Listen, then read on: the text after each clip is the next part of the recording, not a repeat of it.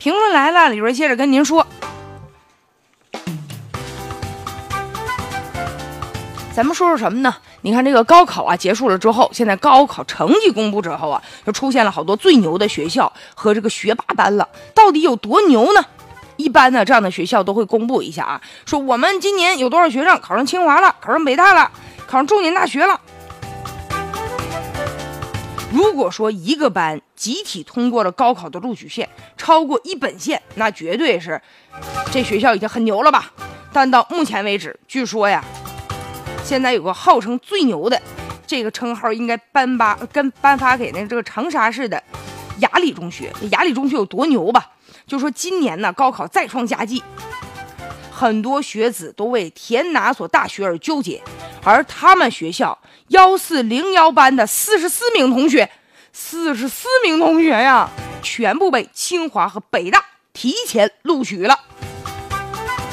据说这学校还拿下了两个长沙市第一名，三个湖南省第一名。那你要说到以往的成就啊，那就更多了。但是让人觉得特别惊讶的就是，一个班的同学能够提前被清华北大录取，这得多优秀的学生啊！据说这个学校啊，已经成为了他们就是整个全省甚至全国乃至全球的名校了。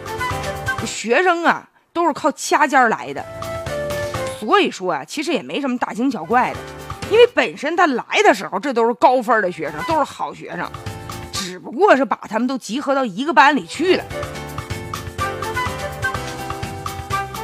其实如果说在高中阶段的时候啊，要把这个学习好的学生分到一个班，其实这种最牛高考班很容易诞生的，因为本来中考之后啊，像有一些重点的高中，这些学生就是掐尖来的。它相当于什么呢？就这一个班，就相当于把整个县、整个市，甚至整个省的一些尖子生都集中到这么一个班级里了。再加上最顶尖的师资和这个教学的设施，那如果说想出几个最牛的高考班，那简直太容易了。所以说吧，就是真正容易的，就是把学生结合在一起。